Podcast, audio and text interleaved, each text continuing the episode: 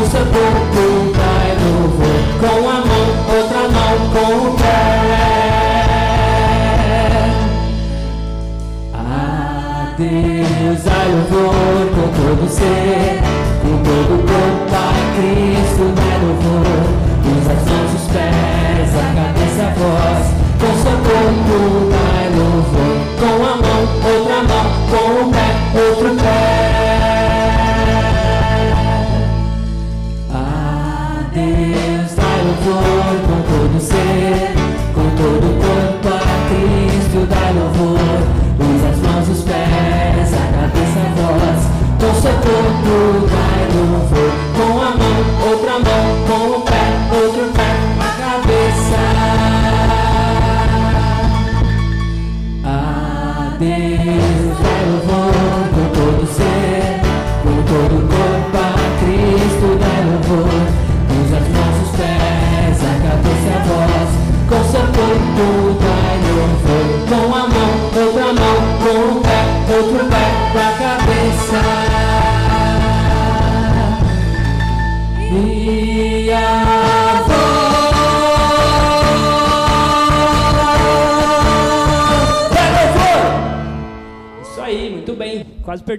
aqui, mas tá tudo certo.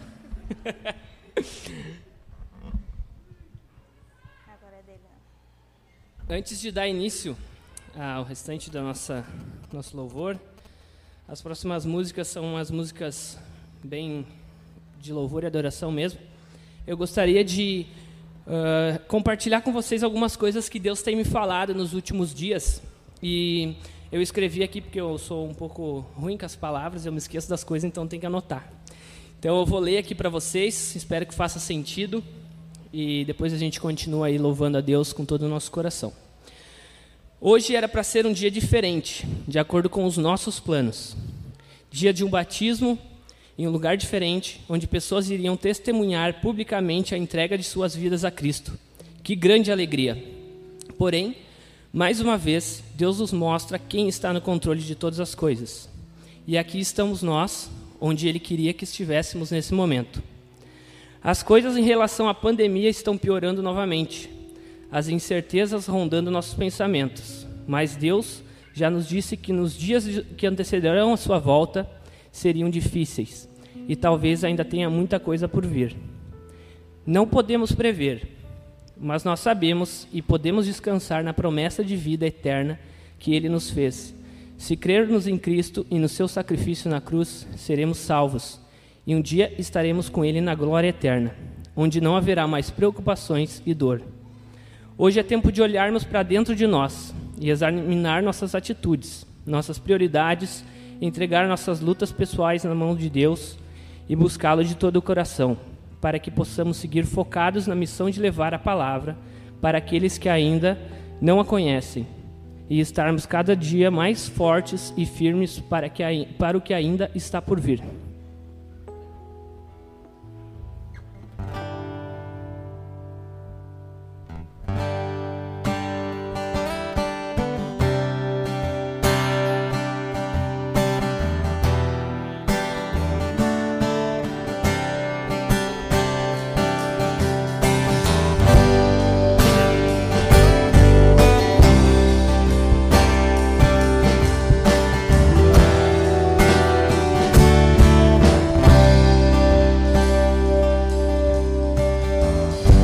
Eu quero viver diferente de ontem. Poder sentir tua mão e andar sobre os montes. Poucos sabem como é teu amor, mas quem conhece não quer outro Senhor. Não te quero mais longe de mim. Vi minha vida mudar entreguei a ti. Agora eu quero viver pra te seguir. Pois só tu tens aquela palavra que conforta meu coração. Só tu me faz voar com os pés no chão. Senhor da minha completa tua obra em mim. Senhor, cura todas as feridas. Nunca senti um amor tão grande assim.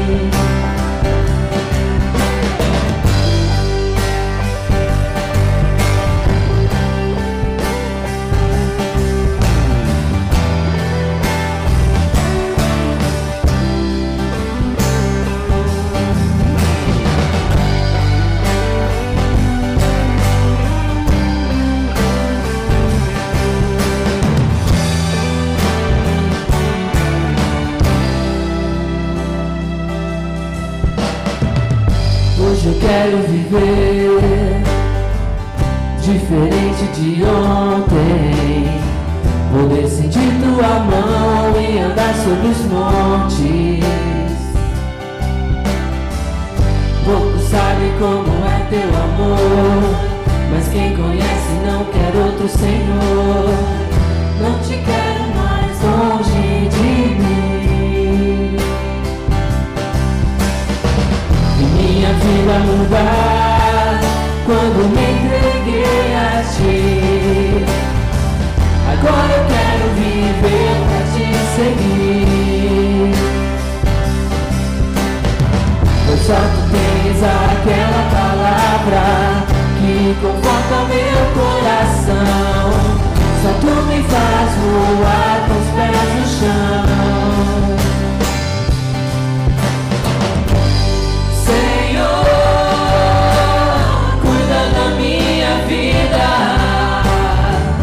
Completa tua obra em mim. Senhor, cura todas as feridas. Nunca senti um amor tão grande assim.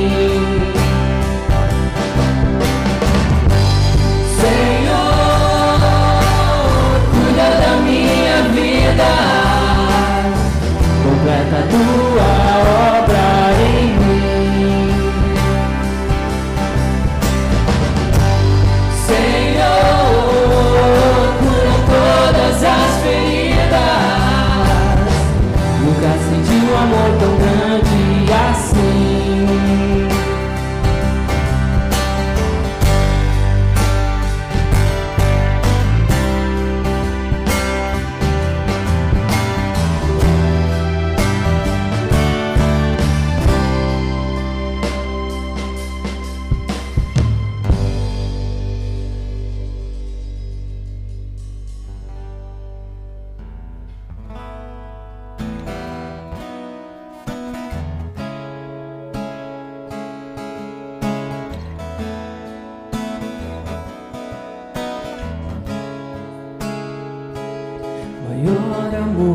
que esse mundo conheceu.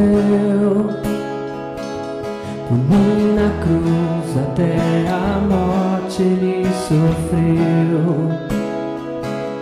Até te ver face a face, na tua graça viverei, confiarei.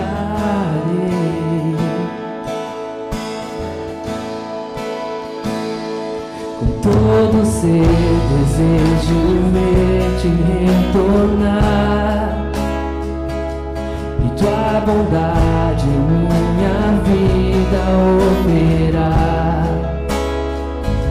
Até te ver face a face na tua graça viverei confiarei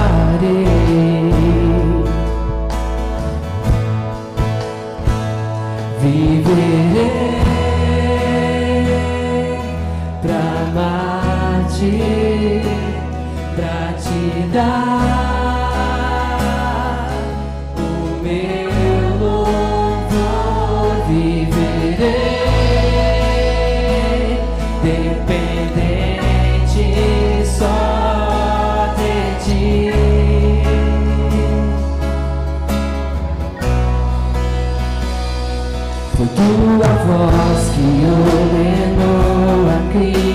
criação. A mesma hoje fala ao meu coração. Até te ver face a face, na tua graça viverei,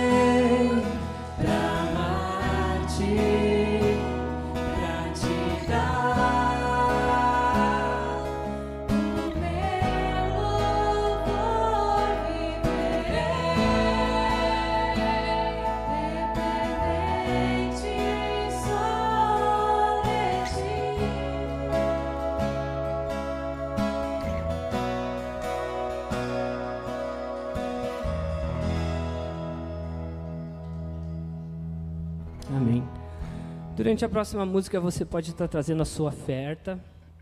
Lembrando que é de, não é uma obrigação, é uma coisa realmente uma forma de a gente agradecer a Deus e, e demonstrar confiança nele. Sinta-se à vontade para fazer isso durante essa música, então.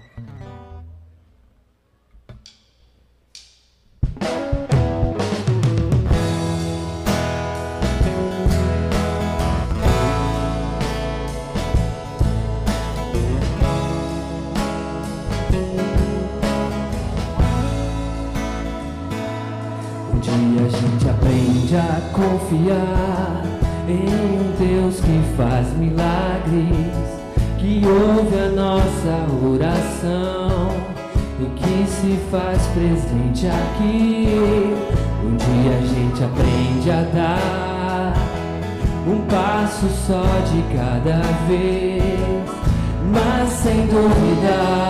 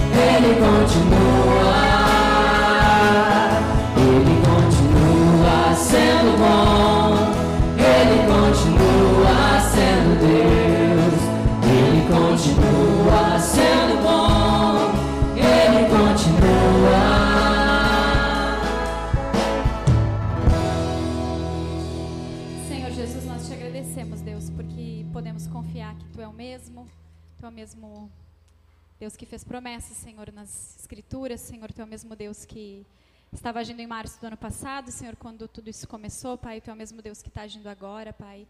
E te agradecemos porque Tu continua sendo bom, Deus. Eu te agradeço por isso, porque Tu é imutável, Senhor, porque a Tua bondade não muda, Deus, porque não, não é medida, Senhor. Eu te agradeço por isso, Pai, te agradeço porque podemos confiar em Ti, Senhor.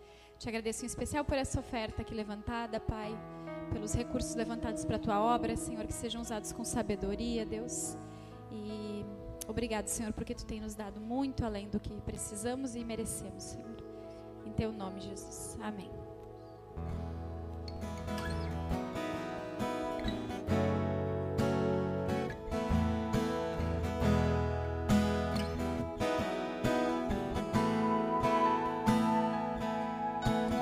Luz do mundo viesse a terra. te ver. Tua beleza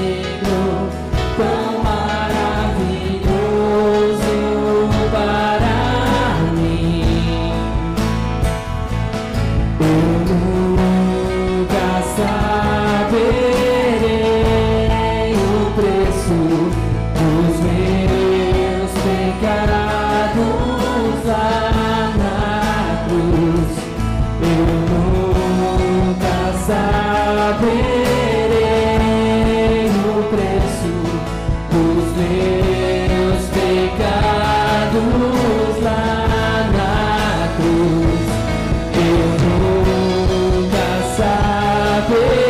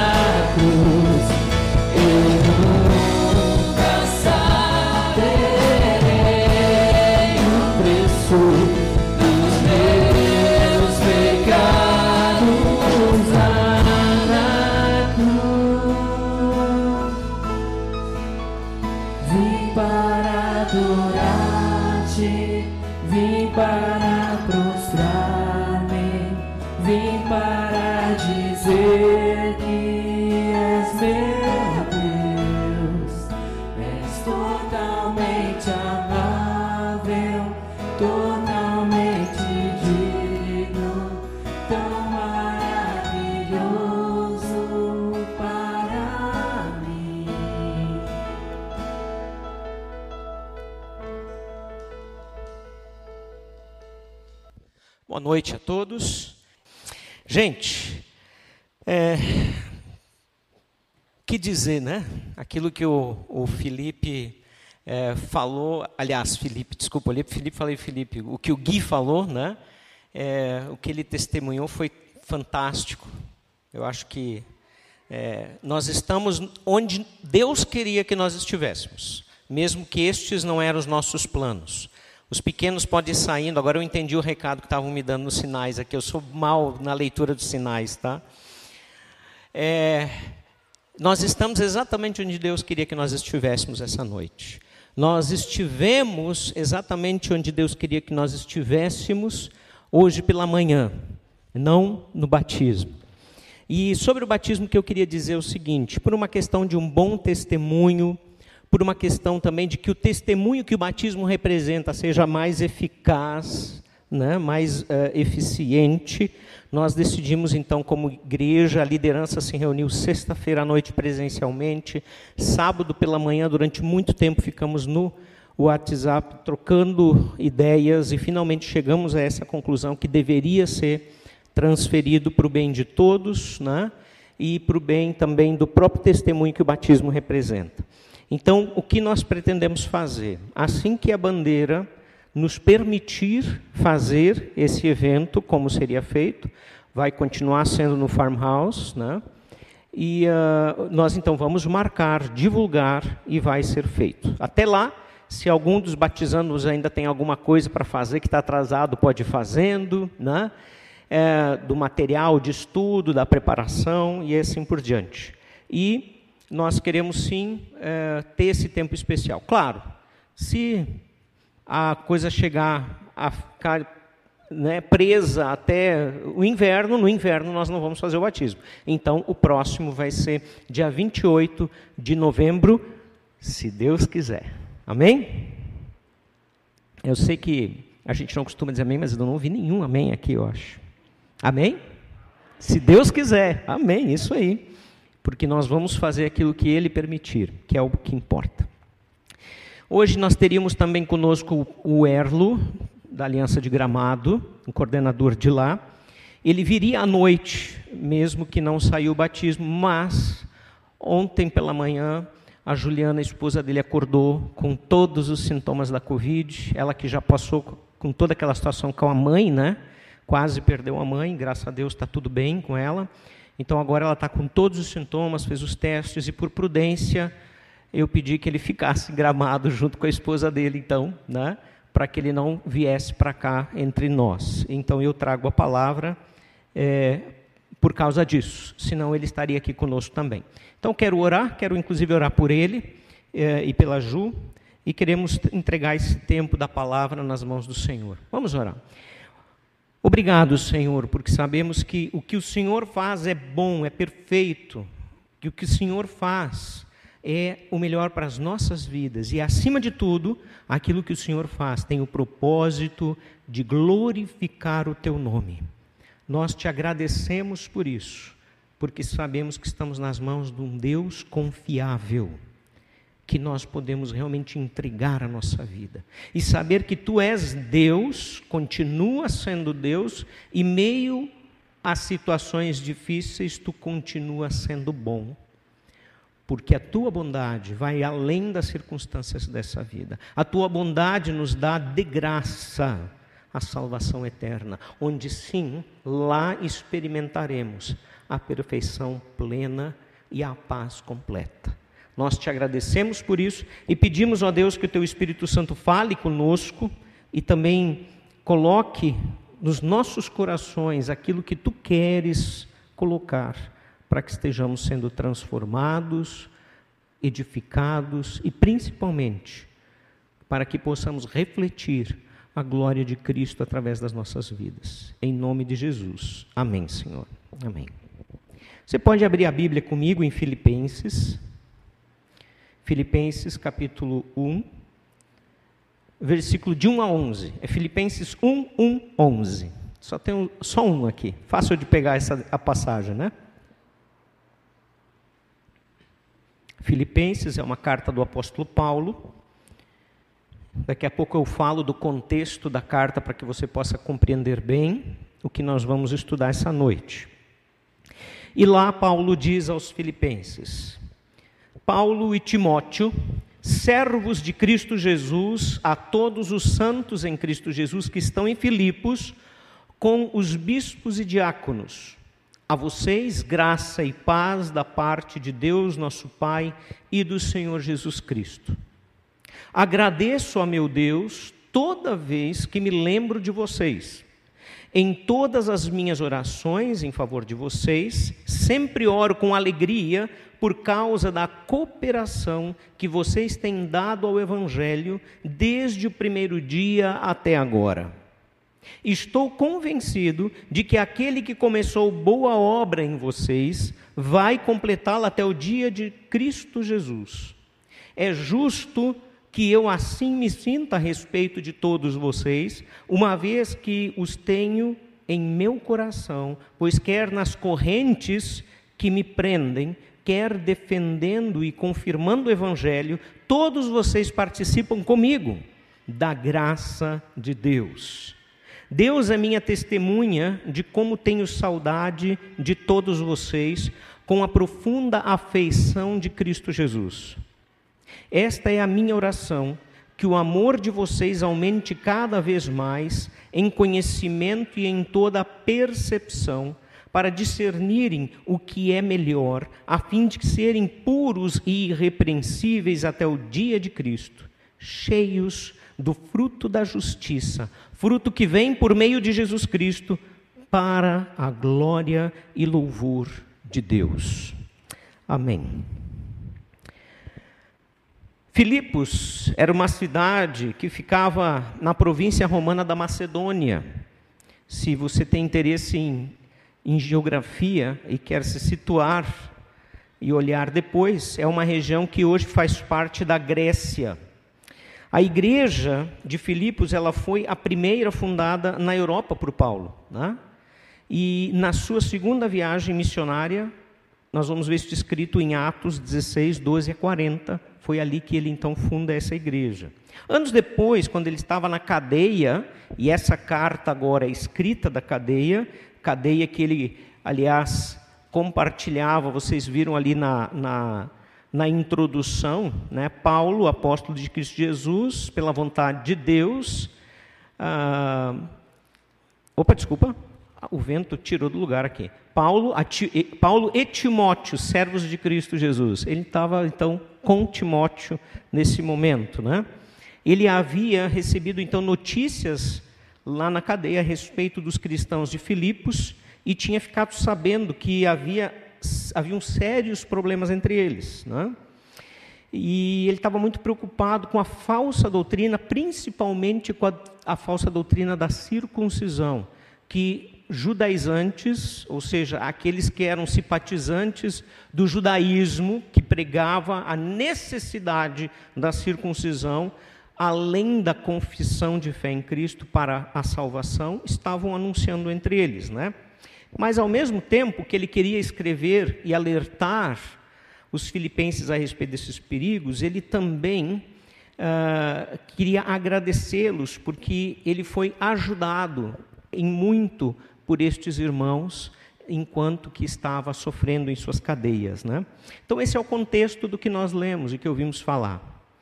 E o que eu quero tirar como verdade absoluta desse texto para as nossas vidas é que nós, você e eu, existimos única e exclusivamente para a glória e louvor de Deus. Essa afirmativa muda tudo. Essa afirmativa tira você e eu, o ser humano, do foco da mensagem do Evangelho, do centro da mensagem. É verdade que o Evangelho tem por alvo, o amor de Deus tem por alvo o homem mas o foco está na glória de Deus. E toda vez que nós pregamos e anunciamos o Evangelho como um simples meio de salvação e de livrar o ser humano da morte eterna, sem considerar, considerar que isto glorifica o nosso Senhor, nós estamos pregando um Evangelho bem fraco, podemos dizer assim, para não dizer falso porque o verdadeiro evangelho é aquele que mostra que a tua vida e a minha vida, que nós existimos para glorificar a Deus e não para o nosso bem, não para a nossa salvação, não para, uh, para termos vitórias na vida. São coisas que podem vir e vêm com a graça de Deus, graça imerecida, sim, mas não são foco. Porque se nós olharmos assim, se dissermos que o foco é a alegria, o prazer do ser humano, o que a gente faz com o livro de Jó na Bíblia? Porque o objetivo da vida de Jó foi sofrer para mostrar que Deus tinha razão e era maior que o inimigo, e que a palavra dele era verdadeira e que o inimigo seria envergonhado. A existência de Jó simplesmente foi uma existência para ser usada por Deus para envergonhar Satanás. E que glória havia nisso. Que grande maravilha havia nisso. Então, se nós entendemos que existimos para a glória de Deus, para o louvor de Deus, o foco da nossa vida começa a ser redirecionado para o que realmente interessa, para o que realmente é importante. E isso que nós lemos aqui. Qual é a sua razão de viver? Talvez seu filho. Eu vivo para o meu filho, para minha filha. Ah, eu vivo para dar segurança para eles, para que quando eu partir eles tenham já algo na mão. Né? Ah, eu vivo para cuidar da minha esposa, porque ela tem problemas. Eu vivo para o meu trabalho, porque afinal de contas o trabalho dignifica o homem. Enfim, eu não sei para o que você vive. Podem ser diversas coisas, mas podem ser coisas boas e que não necessariamente incluem o louvor e a glória de Deus. Mas nós podemos fazer todas essas coisas para que elas sejam para o louvor e a glória de Deus. Portanto, o que vai mudar é o nosso coração e aquilo para o qual nós fazemos e como fazemos as coisas. Olhando para esse texto que a gente leu, eu não quero ser exaustivo com ele hoje eu quero olhar apenas duas maneiras com as quais nós podemos glorificar a Deus através da nossa existência, e que Paulo deixa claro no texto aqui. A primeira delas é a, cooperação com o Evangelho. Como nós podemos cooperar com o Evangelho? Eu queria pedir para que as meninas e meninos que foram para o PV a trabalho ficassem de pé, por favor. Olha lá, dá uma olhada para trás, gente. Fica de pé. Junto com eles aí, levanta o Cris que está indo para o Live. Aí, ó. Essa galera está se dedicando pra caramba na área do ministério com jovens, né? Agora eu vou pedir para que os jovens que estão liderando, né, a, a, os jovens aqui da nossa igreja, fiquem de pé. Talvez não estejam aqui, todos. Não, acho que não estão. Ou, enfim, nós vamos ver um monte de gente servindo nessa área. E eu sei que eu poderia fazer esse mesmo convite para outras áreas, ação social, o louvor aqui, as equipes que cantam aqui. Você já percebeu que nós temos quatro domingos no mês e quatro equipes diferentes? Uma ou outra pessoa repete, mas nós temos, como nunca tivemos antes, pessoas envolvidas nesse ministério com qualidade. Nós temos uma equipe de som que lá em cima cuida, né? É, de todos os problemas e detalhes, e que, aliás, a gente só nota deles quando tem problemas, né? Agora, você, por exemplo, você lembrou do sonoplasta? Acho que não, né? Não, porque não tem um, nenhum problema grave, né? Nós temos uma equipe que está transmitindo para você que está em casa hoje. E assim por diante. São pessoas que cooperam com ações práticas dentro da igreja com o Evangelho. Mas é só assim que nós podemos fazer isso? Ah, e abre parênteses, é óbvio que eu não citei todas as áreas da igreja. Tem muito mais gente envolvida em muitas outras coisas. Mas Paulo, voltando para o texto então, Paulo diz: agradeço a meu Deus toda vez que me lembro de vocês, ele está falando, falando de todos os cristãos filipenses. Em todas as minhas orações em favor de vocês, sempre oro com alegria, porque Paulo expressa seu legítimo louvor a Deus e gratidão por ver que esta igreja, que ele havia fundado, era uma igreja ativa e que mostrava o amor de Cristo, do Evangelho de Jesus, na prática, inclusive na situação dele, preso, auxiliando ele.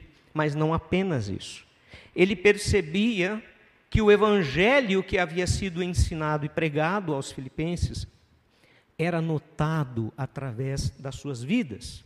Então, qual a razão de tanta alegria e euforia? Era essa, porque nós vamos ver isso no versículo 5. Por causa da cooperação que vocês têm dado ao Evangelho, desde o primeiro dia até agora, desde o primeiro dia que vocês receberam o Evangelho da salvação, se converteram, até hoje, e eram anos depois que ele escreve essa carta, que a igreja foi fundada. Ele percebe que é uma igreja que entendeu o seu chamado de existir para a glória e para o louvor de Deus.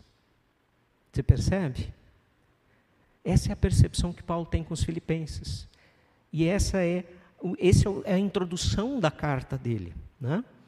E anunciar as boas novas esta é a razão para a qual nós devemos viver.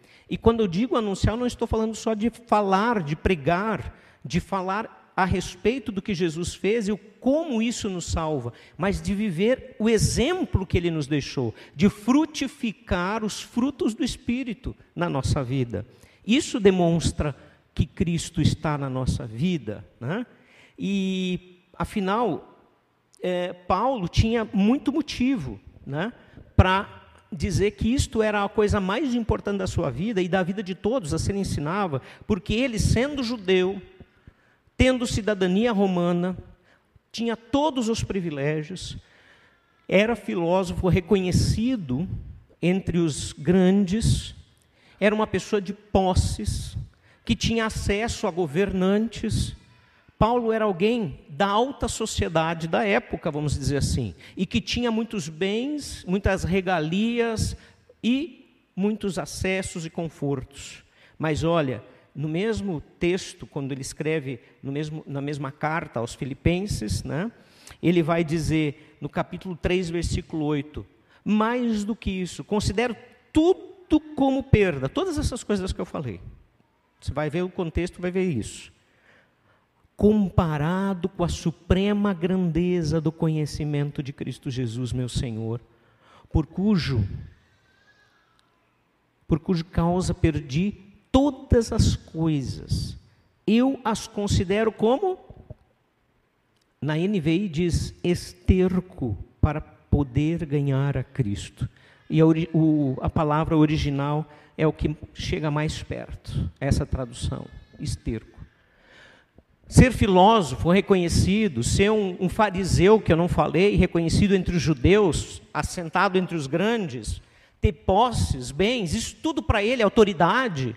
Ele diz: para mim isso tudo era como lixo, como esterco. Por quê? Para poder ganhar a Cristo. Indiferente das circunstâncias, agradáveis ou não, há uma linha mestra que torna a evangelização a razão de tamanha alegria para Paulo. O fato, fato maravilhoso da manifestação da graça. Essa graça que nós não merecemos, gente. Essa graça que não apenas nos ajuda a viver aqui, depois nós vamos ver isso no, no, segundo aspecto que nós vamos considerar, na segunda maneira como nós glorificamos a Deus mas a graça que nos salva do inferno e que nos leva para a eterna glória com Deus, para esta vida a qual nós fomos criados e ansiamos todo dia, quando acordamos de manhã com uma dor e lembramos, pois é, eu sinto dores aqui. Quando acordamos de manhã e lembramos que ontem enterramos alguém que amamos. Quando acordamos no dia seguinte, lembramos que sim, as ameaças de uma pandemia estão de volta e parece que tudo de novo vai começar a ficar estranho, esquisito, difícil. Mas aí nós lembramos, a graça de Deus nos garante a eternidade que vale muito mais do que todas essas coisas. É a graça que dá sentido para viver o evangelho do reino de Deus.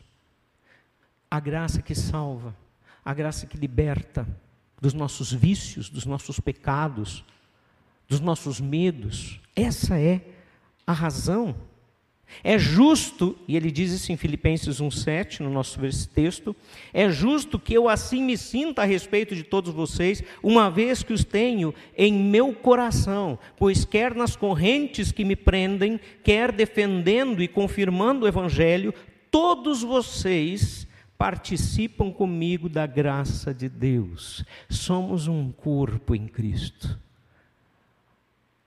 Somos uma família na fé, não estamos sozinhos. Estamos numa batalha que é maior do que nós podemos imaginar e que tem um Deus maior que nós podemos ver e que tem um exército maior do que nós podemos sentir. E nós fazemos parte. Paulo está dizendo: vocês fazem parte comigo dessa graça. Quando nós testemunhamos Cristo em nós, Deus é glorificado. Quando nós somos um só corpo e vivemos por este corpo de Cristo para a glória dele, Deus é glorificado. Quando nós nos ajudamos em meio a situações como a pandemia ou outras tragédias, Deus é glorificado. Porque nestas ações o mundo vê que Deus habita em nós, que Cristo está em nós por meio do seu poder. Então, se pensarmos de novo na frase né, que eu disse que é o princípio maior que queremos levar essa noite, que existimos para a glória e louvor de Deus. Tudo aquilo que fazemos, tudo aquilo que somos, pensando que da maneira, a primeira maneira que nós podemos glorificar e louvar a Deus é com a vida de Cristo em nós, de permitirmos Jesus viver por meio de nós, nós também temos que lembrar que uma segunda maneira é permitirmos que a santificação das nossas vidas aconteça. Fazermos parte de algo que o Espírito Santo opera em nós. E isso é um processo. É um processo que começa no primeiro dia da nossa salvação, quando você diz sim de verdade para Jesus, de coração, não da boca para fora apenas até que você morra ou que Cristo volte. É um processo que não termina aqui, que vai ser completado no dia de Cristo. Quando nós vemos sobre o arrebatamento, em 1 Tessalonicenses, Paulo vai dizer isso: que os mortos em Cristo ressuscitarão primeiro, e aqueles, nós que ficarmos, seremos arrebatados e transformados, renovados recebendo um novo corpo, um corpo incorruptível em todos os sentidos. Então, até o dia de Cristo, nós vamos errar, vamos cair e temos que aprender. O que é errado é pensar que então eu não preciso simplesmente fazer nada. Eu posso continuar errando, pecando, fazendo tudo o que eu sempre fazia, e isso não vai mudar porque a graça de Cristo, a santificação que Ele opera em mim, ela vai acontecer automaticamente, mesmo que eu leve a vida de qualquer jeito. Não é assim. Então, além do louvor e gratidão pela vida dos filipenses, a epístola tem um conteúdo que alerta as heresias, como eu falei na, na introdução. Cuidado, nem tudo que é vendido como evangelho é evangelho. Aquela vez, naquele tempo, né, a circuncisão parecia interessante, porque afinal de contas ela veio de quem? Do povo de Deus. Foi ordenada por quem? Por Deus. Era o sinal da velha aliança. Mas então, quem sabe a gente não nega a velha aliança, a gente junta ela com a nova aliança. Mas Deus diz: não. O que é velho ficou para trás. A minha aliança com vocês é no sangue do meu filho, perfeita. Não precisa nada mais. O que foi já era. Agora é aquilo que ele fez por vocês que importa.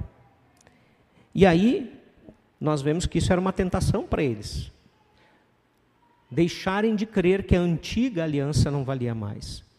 Mas não é diferente de hoje. Tantas coisas colocamos no lugar, talvez, da antiga aliança e junto com a obra de Cristo. Boas obras, eu tenho que ser bom, eu tenho que melhorar. E a santificação, apesar de ela ser um processo que me transforma e para melhor, não quer dizer que ela é algo que me faz ganhar a salvação. Ela é uma consequência da obra salvífica. Ela é uma consequência daquilo que Deus já fez em mim do novo nascimento e que agora vai acontecer na minha vida pelo poder do Santo Espírito. Ele vai dizer em Filipenses 3:2, cuidado com os cães. Cuidado com esses que praticam o mal. Cuidado com a falsa circuncisão Hoje talvez não seja circuncisão. O que é que nós temos acrescentado ao Evangelho? Sermos melhores, dar o dízimo, frequentar uma igreja, fazer o batizado, ser batizado, apresentação de crianças, um casamento no, no religioso. Todas essas coisas que eu citei são coisas boas. Elas não são erradas em si. A questão é: eu estou incluindo estas coisas para que a minha salvação seja completa? Eu estou colocando isto no lugar da circuncisão? E Paulo continua no versículo 6 do nosso texto dizendo: Estou convencido de que aquele que começou boa obra em vocês vai completá-la até o dia de Cristo Jesus.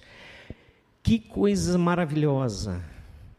Como é bom poder ouvir isso que Paulo fala principalmente a, aqueles que estão à frente de ministério, líderes da igreja, pastores, pessoas que estão doando a sua vida a missionários, para ver Cristo formado nas pessoas. Que bom poder ter essa esperança que Paulo tem. Estou convencido de que aquele que começou boa obra em vocês vai completá-la. Não que estas pessoas sejam melhores, mas elas têm por objetivo maior servir o seu Senhor, fazendo com que Cristo seja conhecido naqueles em quem eles lideram. Que esperança maravilhosa. Agora, sabe, nós só podemos estar convencidos que alguém pode terminar algo que já começou. Ah, nas minhas férias agora eu tinha o meu projeto de férias, né? Alguns já me conhecem, sabem que eu gosto muito da carpintaria, venho de uma família de carpinteiros, marceneiros e de vez em quando estou fazendo alguma coisa nesse sentido com as mãos, que eu gosto, né? E meu projeto era uma mesa para churrasco, jardim, etc e tal, que podia ser móvel, facilmente dobrável e, e que ela pudesse ir para qualquer parte da nossa casa ou do pátio. E, e a Rose já me cobrava isso bastante tempo, essa mesa. E eu queria fazer, mas sempre quando eu coloquei ela como projeto férias, né? Mas projeto férias tem que ser só uma parte, porque senão você não tira férias, né? E aí foi aquela coisa, quando comecei, né, aquela empolgação, daqui a pouco vê a coisa criando forma, mas daqui a pouco no meio do processo começa a ficar cansado, né? Depois de dois, três dias trabalhando no projeto, tendo ideias, indo atrás, daqui a pouco dá aquela vontadezinha assim, ah, mas ah, vou terminar outra hora, não precisa ser nas férias. Aí tinha a Rose para me ajudar. Não, tu prometeu que ia ser nas férias. e aí eu fui lá, fiz um esforço maior e ela está pronta, finalmente. É, na verdade, falta uma coisinha, ela me disse antes, amanhã, né? Vamos terminar? Que é fazer ela ficar na parede. Ela é móvel, mas ao mesmo tempo vai ser guardada na parede para não ocupar espaço. Né? E eu disse, ok, eu vou terminar o projeto férias amanhã, então, na minha folga. Né? Que bom poder terminar um projeto. Mas vocês sabem por que, que eu vou terminar esse projeto amanhã? Porque eu comecei ele. Porque se eu não tivesse começado ele, ele seria só um projeto. Aquilo que Deus começou na tua vida, ele vai terminar no tempo dele, sem ninguém precisar mandar como a Rosa tem que me mandar. Ele vai fazer aquilo que ele começou no dia em que você recebeu a Jesus Cristo como Senhor, em que você se entregou para ele. Ele vai terminar essa obra, mas tem que ter o início. E Ele não vai iniciar essa obra na tua vida sem que você permita, sem que você se entregue, porque Ele é um Deus que convida o tempo todo. Vem, aqui está. A salvação está ao alcance de todos. É só receber. É só entregar a sua vida para que Jesus seja o teu Senhor. Conduza a tua vida. Render de fato todo o teu ser a Ele e o resto ele vai fazer. É isso que Paulo diz, disse: aquele que começou boa obra em vós, vai completá-la até o dia de Cristo. E em segundo aspecto, nessa, nesse texto, nós temos que entender o seguinte: que você não pode se santificar, porque quem faz a obra é Ele. Não adiantaria eu começar a mesa no dia que eu determinei para isso acontecer, fazer o começo e pronto, deu vou voltar para o descanso e esperar que a mesa se terminasse. Ela não ia se concluir. Assim somos nós. Nós somos obra do grande carpinteiro.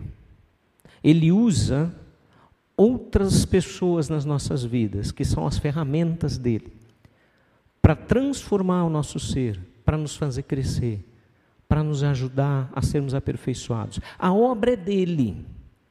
O que nós podemos fazer é atrapalhar, dizendo que nós não queremos fazer parte da obra de Cristo. Mas sabe quando a gente diz isso?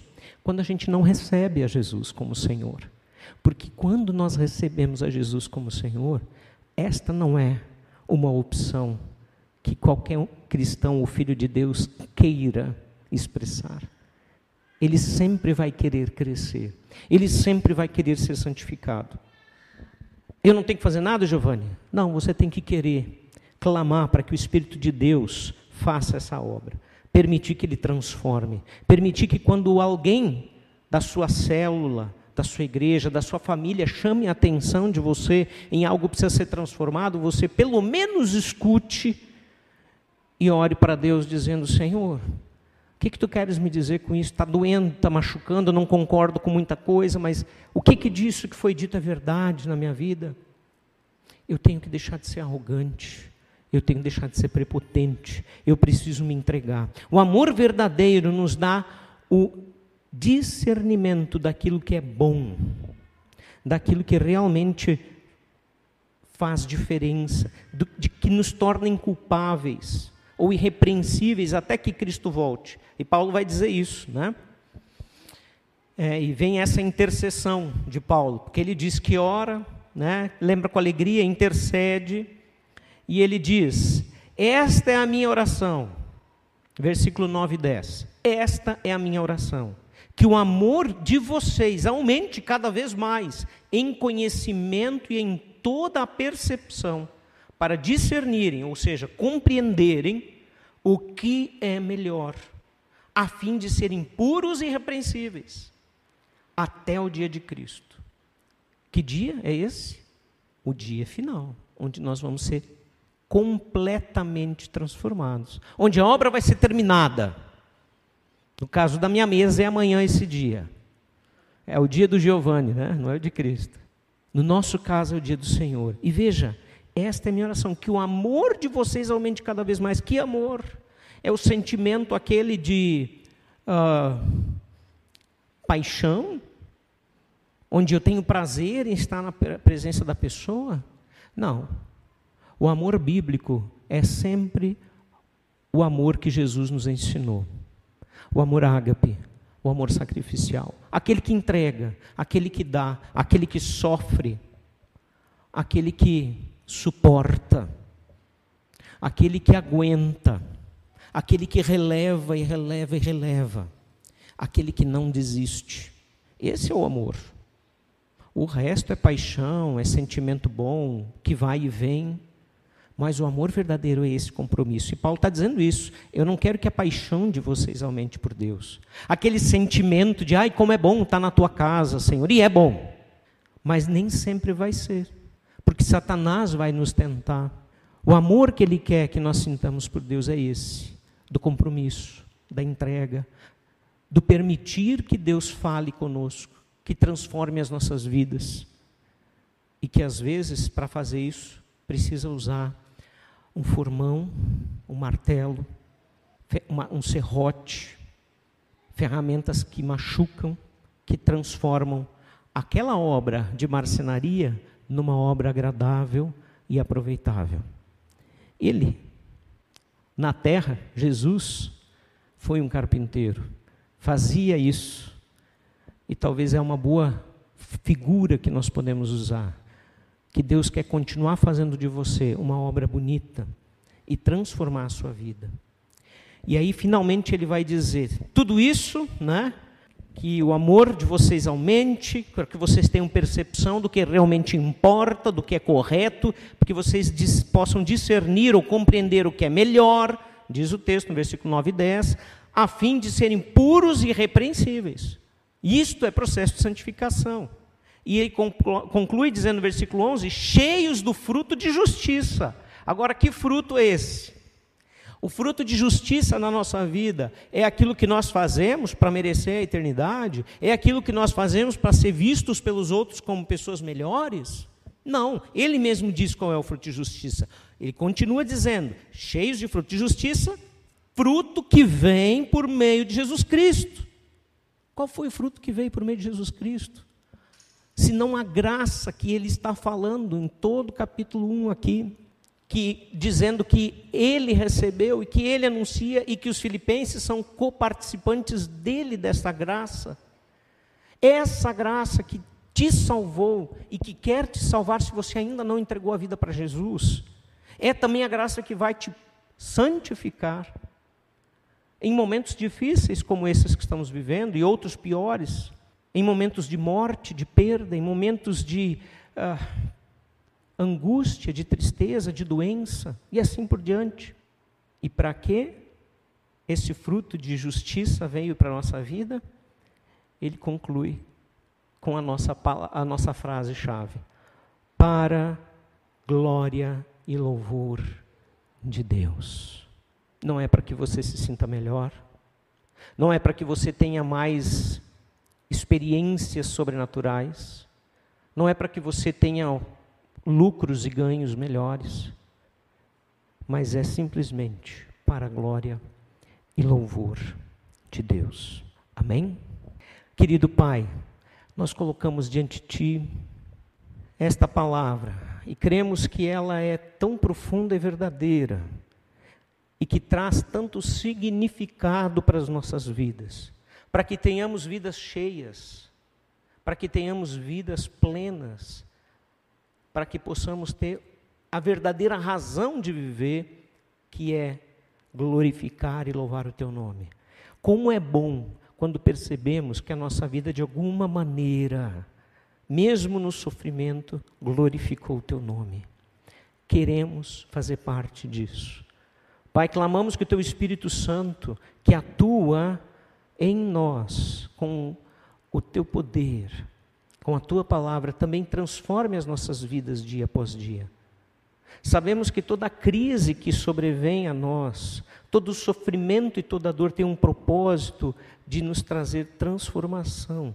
Ainda que não é agradável, ainda que seja duro, difícil, sabemos que a vitória que o Senhor nos traz vai muito além de vitórias terrenas, mas é uma vitória de caráter, de transformação de vida, que nos torna mais semelhantes a Cristo. E isto é o verdadeiro testemunho do Evangelho para as nações. Quando vê em nós, quando é visível em nós, que tu, Jesus, está operando em nós que não somos nós que temos honra e glória, mas que tu, que merece todas as coisas, está no centro de tudo e das nossas vidas. Pedimos assim a obra do teu Espírito Santo, pedimos que o, seu, o teu cuidado na vida daqueles que têm sofrido, lembramos da Juliana, esposa do Erlo, pai, lembramos da Cleo, do Alceu, que também passou por uma cirurgia ah, no dia de ontem, lembramos de todos os enfermos que estão à nossa volta, aqueles que estão sofrendo até por não terem como ser atendidos no meio dessa pandemia, por não ter vagas. Pedimos que o Senhor esteja com a tua mão poderosa nessas, nessas circunstâncias difíceis, agindo para o teu poder, com o teu poder para a tua glória, para o teu nome ser glorificado. E que nós, como igreja, possamos continuar fazendo diferença. Igreja Corpo de Cristo, Igreja Família na Fé. Que em nós seja visto o poder e a obra do Teu Espírito Santo, dia após dia. Amém.